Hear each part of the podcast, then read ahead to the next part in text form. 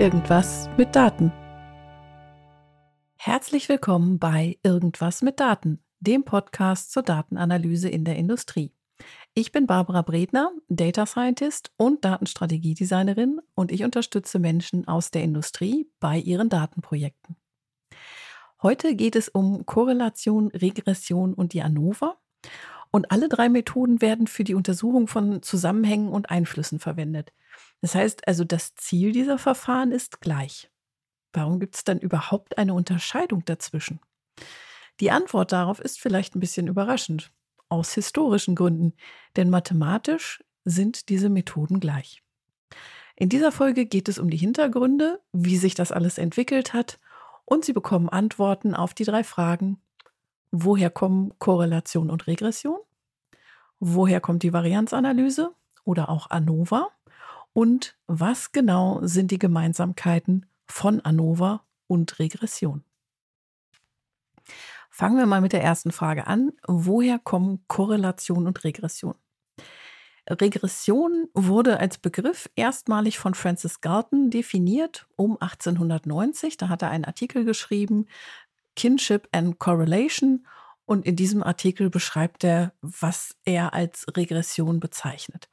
Und zwar ging es damals um die Frage, kann aus der Länge eines Schienbeinknochens darauf geschlossen werden, wie groß ein Mensch ist?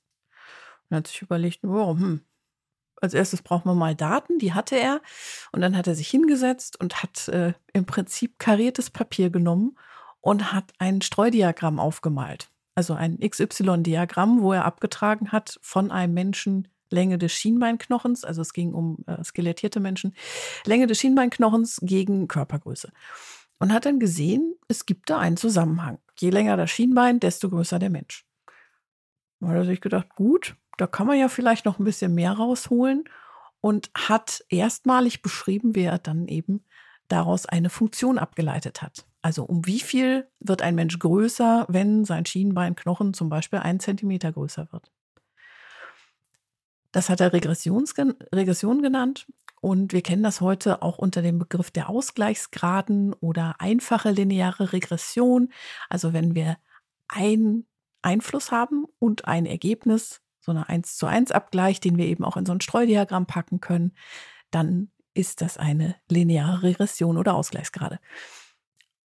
Das heißt also, wir haben zwei variable Merkmale oder Messgrößen, ne, variable Merkmale oder Messgrößen, irgendwas, was mit Zahlen greifbar ist.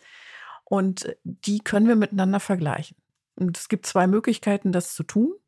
Entweder wir sagen, da gibt es irgendwie einen Zusammenhang zwischen den beiden. Das ist dann die ungerichtete Analyse oder die Korrelation. Oder wir gehen von einem gerichteten Zusammenhang aus. Das heißt, wir sagen, das eine ist ein Einfluss und das andere ist ein Ergebnis. Wenn wir uns das Beispiel von Francis Galton angucken mit dem Schienbeinknochen und der Größe eines Menschen, dann wird es da sicherlich einen Zusammenhang geben. Es ist nur nicht so, dass das eine das andere beeinflusst oder umgekehrt. Ja, es ist also nicht so, dass ich nur aus der Länge des Schienbeinknochens auf die Größe des Menschen schließen kann. Ich kann auch genauso gut hingehen und sagen, wenn ein Mensch eine gewisse Größe hat, dann hat sein Schienbein auch eine gewisse Länge, sein Schienbeinknochen. Das heißt also, das ist eher ungerichtet, eher etwas, was im Bereich Korrelation stattfindet. Wenn wir jetzt uns überlegen, es gibt einen Einfluss und eine Wirkung, also so klassisch die Prozessgeschichte. Wir haben einen Prozess, da gibt es zum Beispiel eine Temperatur. Temperatur ist ein variabler Einfluss, eine Messgröße. Ich stelle eine bestimmte Temperatur ein und dann verändert sich das Ergebnis, was hinten rauskommt. Ich kann sicherlich auch andersrum schließen, wenn ich dieses Ergebnis habe, wie war meine Temperatur. Aber von, dem, von der Wirkstruktur her ist es eher so, dass die Temperatur das Ergebnis beeinflusst und umgekehrt beeinflusst nicht das Ergebnis die Temperatur.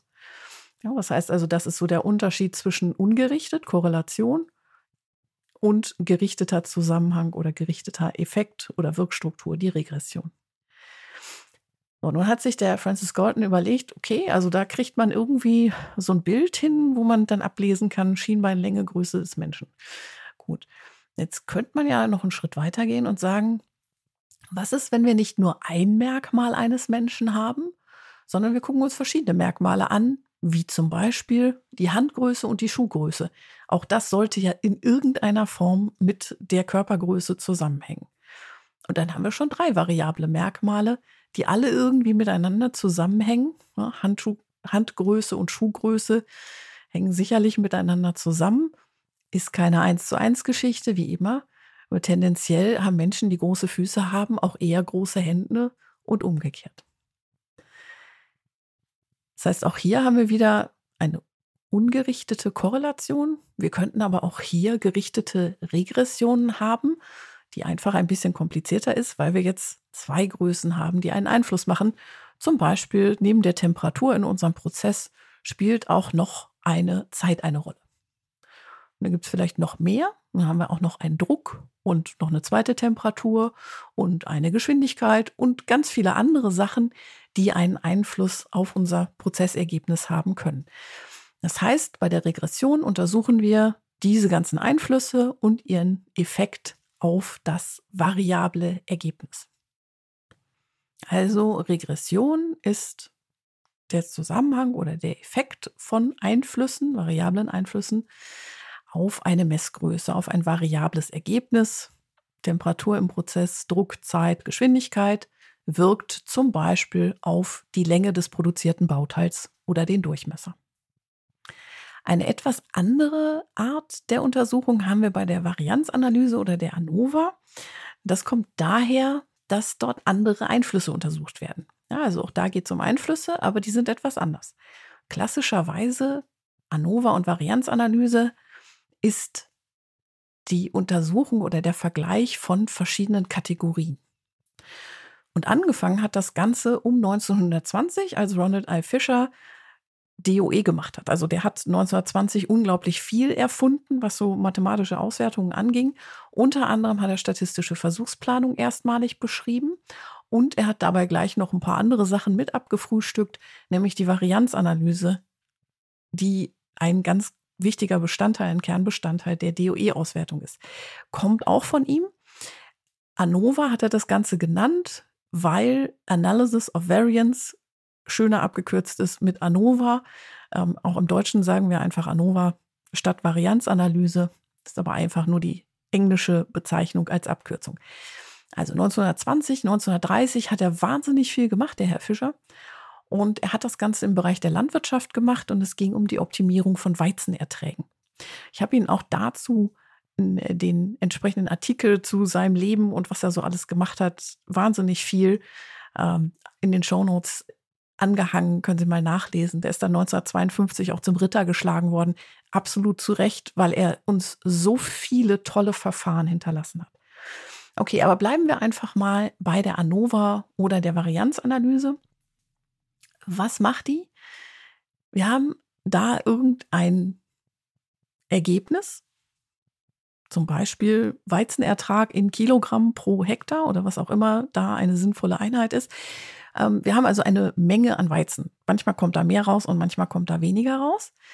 Das heißt, wir haben über unsere ganzen Felder, die wir da untersuchen, eine gewisse Streuung. So, und der Herr Fischer ist dann hingegangen und gesagt, okay, wir haben also diese Gesamtstreuung von unseren Weizenerträgen. Ja, Feld 1, Feld 2, was auch immer da sonst noch verändert worden ist. Da gibt es also Unterschiede.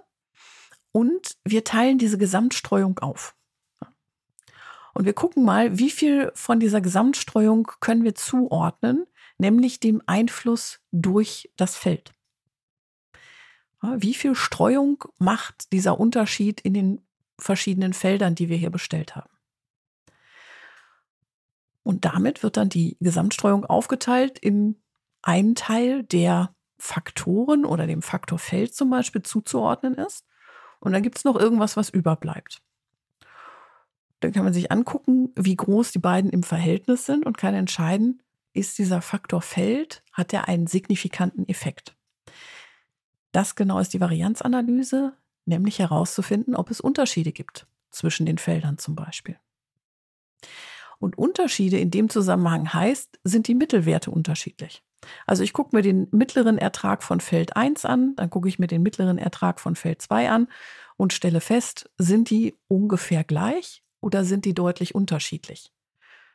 Nun werden sie natürlich zahlenmäßig immer unterschiedlich sein, Ja, spätestens in der fünften Nachkommastelle. Das heißt also, die Frage, die sich stellt, ist, wie unterschiedlich sind sie? Ist das noch Zufall?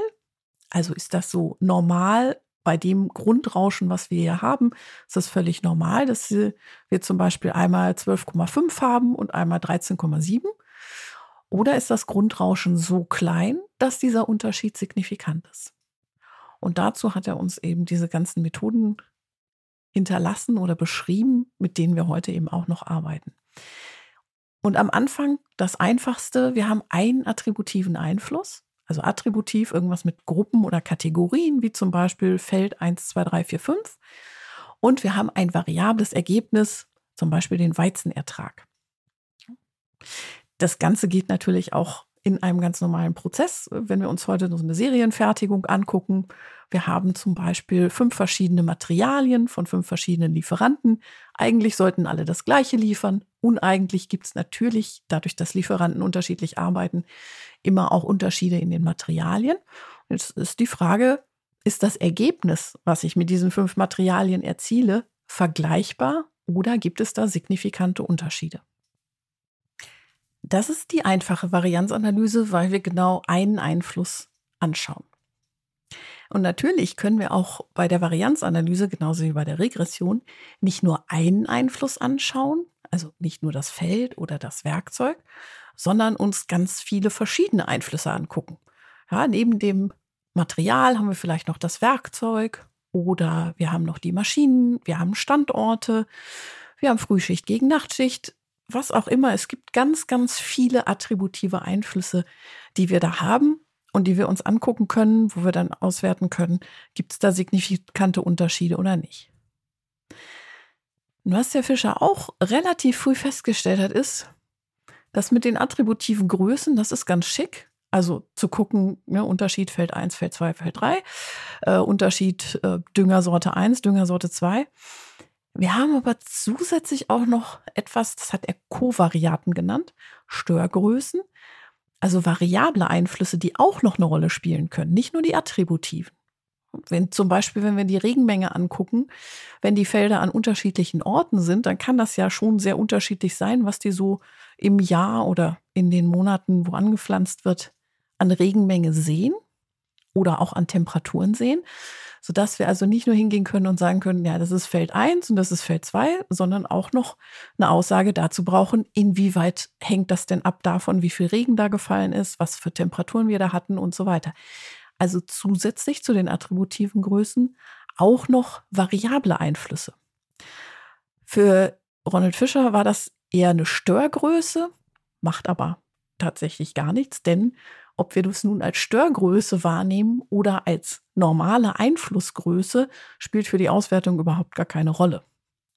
Und wenn wir jetzt an unseren Prozess denken, wir haben da zum Beispiel Werkzeuge, Materialien und verschiedene Maschinen, die alle das Gleiche machen sollten. Wir wollen untersuchen, ob sie das auch tun. Und zusätzlich zu Werkzeuge, Material und Maschine haben wir zum Beispiel auch noch Temperaturen, die einstellbar sind oder auch Zeiten, Geschwindigkeiten, Drücke, was auch immer. Das heißt, das normale Leben hat immer alles für uns. Wir haben also sehr häufig attributive Einflüsse und variable Einflüsse. Und wir wollen nicht unterscheiden, was ist das eine und das andere, sondern uns interessiert, woher kommt Veränderung im Ergebnis? Also wann wird die Länge kleiner oder größer? Wann wird der Durchmesser kleiner oder größer? Mit welchen Einstellungen läuft der Prozess robuster? Also wo haben wir weniger Streuung und wo haben wir mehr Streuung? Und Herr Fischer hat das ja so gesehen, dass diese variablen Einflüsse, das waren für die Störgrößen. Also hat er gesagt, das Ding heißt immer noch eigentlich Varianzanalyse, aber diese Kovariaten kommen dazu und deswegen nenne ich das jetzt Kovarianzanalyse. ANCOVA, Analysis of Covariance. Sagt einfach nur, hier kommen zusätzlich zu den Attributiven auch noch variable Einflüsse. Und vielleicht fällt Ihnen jetzt schon auf, okay, jetzt sind wir nicht mehr so weit weg von der Regression, denn wir haben ja hier jetzt schon einen Zusammenhang, wo beschrieben wird, wie attributive und variable Einflüsse ein Ergebnis verändern. Und diese Einflussanalyse macht am Ende nichts anderes, als dass sie uns eine Funktion liefert, mit der wir eben diese Einflüsse, die Einflussstärke zahlenmäßig beschreiben können und sagen können, wenn die Temperatur um ein Grad nach oben gestellt wird, dann wird die Länge um 0,1 Millimeter größer. Oder wenn wir mit Werkzeug 2 arbeiten statt mit Werkzeug 1, dann wird die Länge kürzer um 0,25 Millimeter. Das ist so ein Modell, was quantifiziert oder beschreibt, wie diese Einflüsse auf das Ergebnis wirken. Und vielleicht merken Sie jetzt schon, so ganz unterschiedlich ist das gar nicht, was Regression und Varianzanalyse machen. Und offensichtlich kann man das Ganze auch ganz gut verbinden, denn der Herr Fischer hat es ja schon 1920, 1930 so gemacht.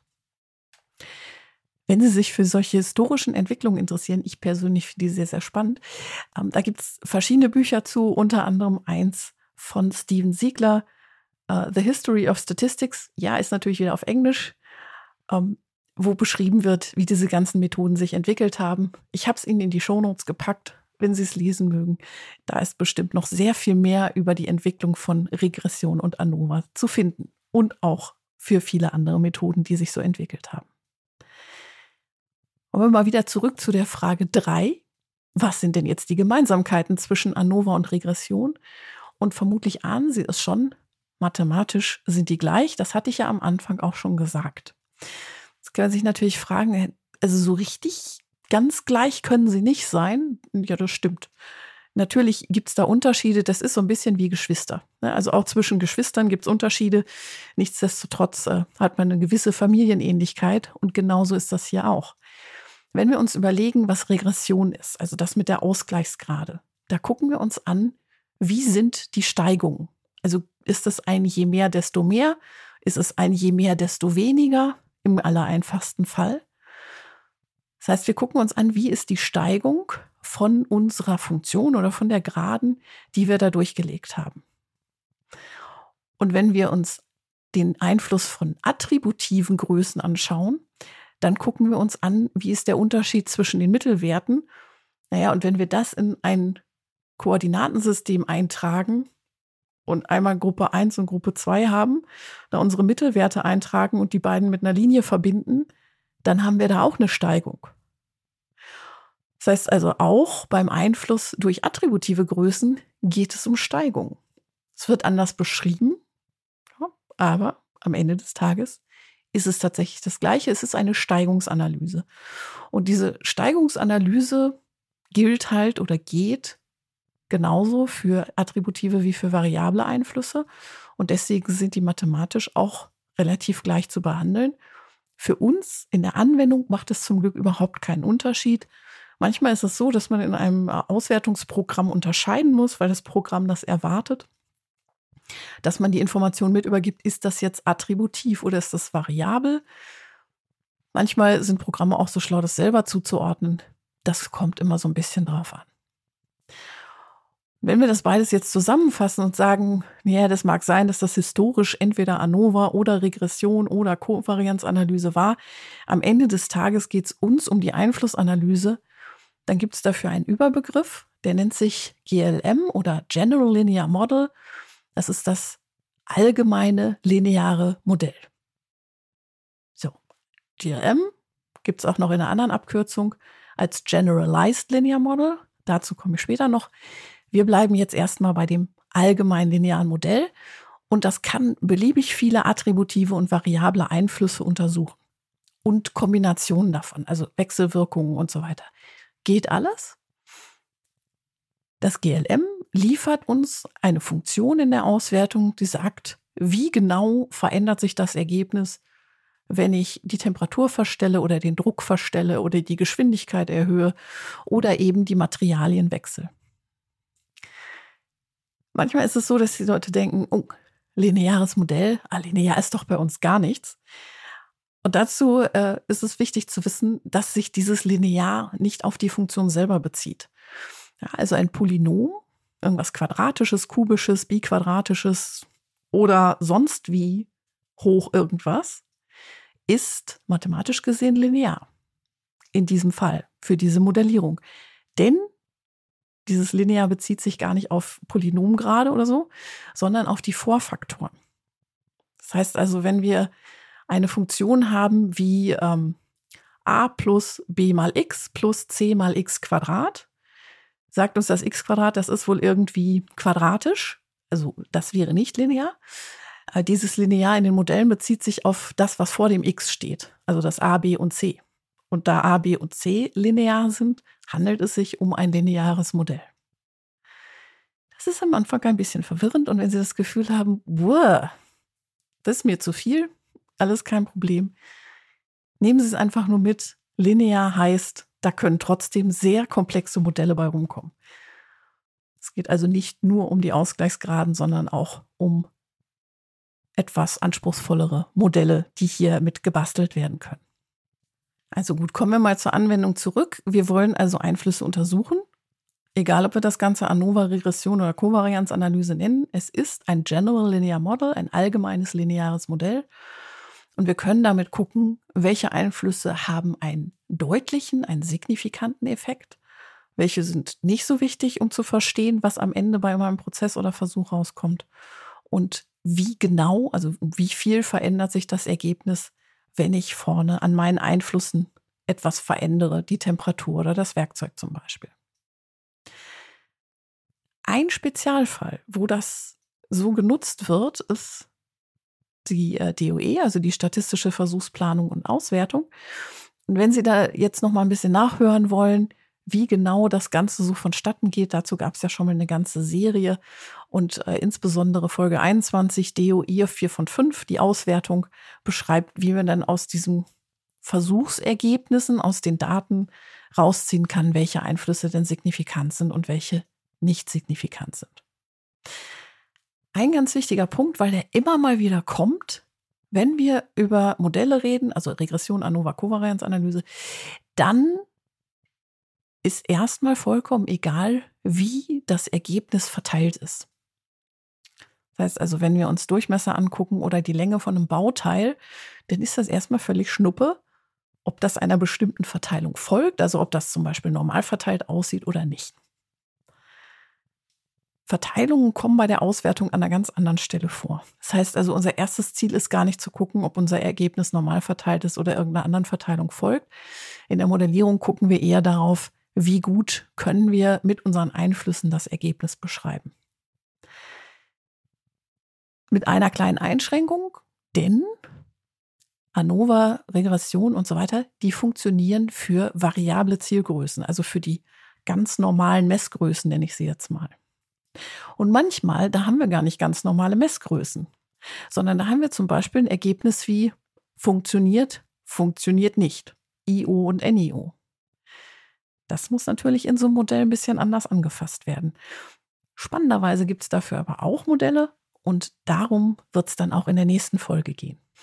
Das heißt also für die ganz normalen Situationen, wo wir eine messbare Zielgröße haben, Länge, Durchmesser, Breite, Weizenertrag, da können wir Einflussanalyse über Regression ANOVA oder Kovarianzanalyse machen und egal wie wir es nennen, am Ende ist es ein allgemeines lineares Modell, ein General Linear Model mit dem wir gucken können, was sind die wichtigen Einflüsse und wie wirken die auf unser Prozessergebnis, also wie wirken die Einstellungen auf unser Prozessergebnis. In der nächsten Folge geht es dann eben um die etwas spezielleren Geschichten. Also wenn wir jetzt gerade nicht annehmen können, dass das mehr oder weniger zufällig streut das Prozessergebnis, also unser Durchmesser bei einer bestimmten Einstellung streut zum Beispiel um 47,3, und wenn das nicht so ist, weil wir das von vornherein wissen, weil wir zum Beispiel wissen, da kommt gar kein Messwert raus, sondern da kommt ein gut-schlecht Ergebnis raus. Oder das, was wir da beobachten, sind seltene Ereignisse. Vulkanausbrüche zum Beispiel, seltene Ereignisse. Zum Glück, die müssen anders angefasst werden. Also auch da können wir Einflussanalyse machen, geht aber ein bisschen anders. Und deswegen schauen wir noch ein bisschen genauer, welche Art von Modellen an der Stelle funktionieren und wie diese Anwendungsfälle dann bearbeitet werden können. Ich freue mich auf jeden Fall, wenn Sie dann wieder dabei sind und wenn Sie Unterstützung bei Ihren Datenanalyseprojekten brauchen oder wenn Sie jemanden suchen, mit dem Sie Ihre Vorgehensweise diskutieren können, dann melden Sie sich gerne bei mir. Viel Erfolg und Spaß mit der Datenanalyse wünsche ich Ihnen bis dahin und denken Sie immer daran, es kommt darauf an. Ihre Barbara Breten.